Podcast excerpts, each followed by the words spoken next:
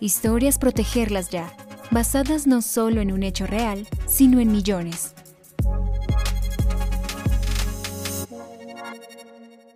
Les damos la bienvenida al podcast Protegerlas Ya, una iniciativa de Clacay para visibilizar los casos de niñas y adolescentes menores de 15 años con un embarazo no intencional en América Latina y el Caribe, y para recomendar a los estados y las instituciones de salud, justicia y educación a seguir las legislaciones, especialmente las leyes a favor de la interrupción legal del embarazo. En este episodio hablaremos de María, una niña de Bolivia que a sus 13 años fue víctima de abuso sexual reiteradamente por el esposo de la jefa de su mamá y enfrentó muchos obstáculos para ejercer su derecho a la interrupción del embarazo. Esta es su historia. Los nombres de las niñas fueron modificados para proteger su identidad.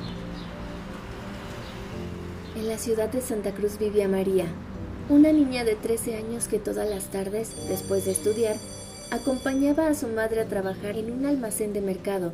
Desde el segundo día que acompañó a su madre al almacén, fue abusada sexualmente por el esposo de su jefa, un hombre de 43 años que la amenazaba con matar a sus padres si le contaba a alguien lo que sucedía.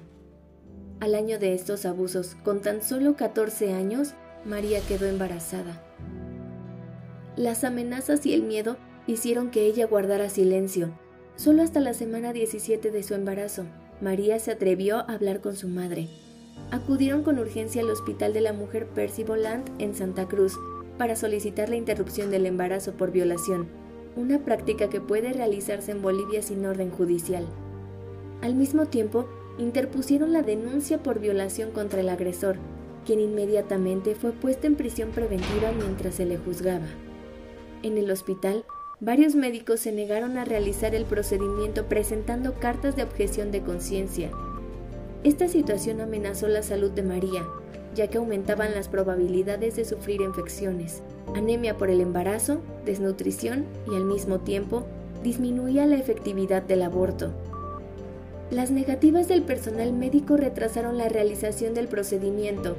Fue hasta la semana 24 de gestación que el director médico del hospital, Federico Urquizo, ordenó que se realizara la interrupción legal del embarazo. Durante el proceso se determinó que el feto contaba con un buen peso y probabilidades de vida. Por esta razón, el equipo médico decidió salvarle la vida al feto. Esta decisión generó debates. Algunos declararon que era deber del equipo médico defender la vida del feto y por otra parte, varios especialistas de maternidad de Bolivia argumentaron que se violaron los protocolos de atención establecidos por la OMS y no se le practicó un aborto, sino una inducción al parto prematuro. Esto fue un trato inhumano, cruel y degradante para María que terminó revictimizándola. La familia de María apoyó la intervención del embarazo. Sin embargo, al conocer el estado del feto, varios de sus integrantes quisieron adoptarlo, entre esos la mamá y la tía de María.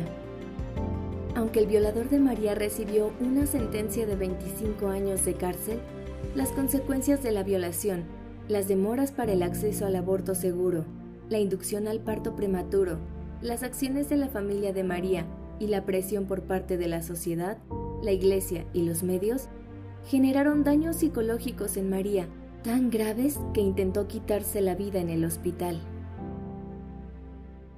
Necesitamos un cambio cultural para crear espacios seguros que aborden los embarazos forzados en niñas y adolescentes menores de 15 años desde una perspectiva de derechos humanos y ciclo de vida. Los estados deben orientar a quienes tienen este gran compromiso para que estos casos los aborden siempre con urgencia. Su deber también es sensibilizar sobre la dimensión de esta problemática en América Latina y el Caribe.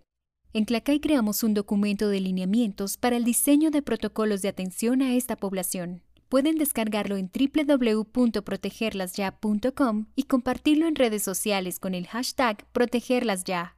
No olviden compartir este podcast para que se reconozcan los derechos de todas las niñas y adolescentes con un embarazo no intencional y la historia de María no vuelva a repetirse.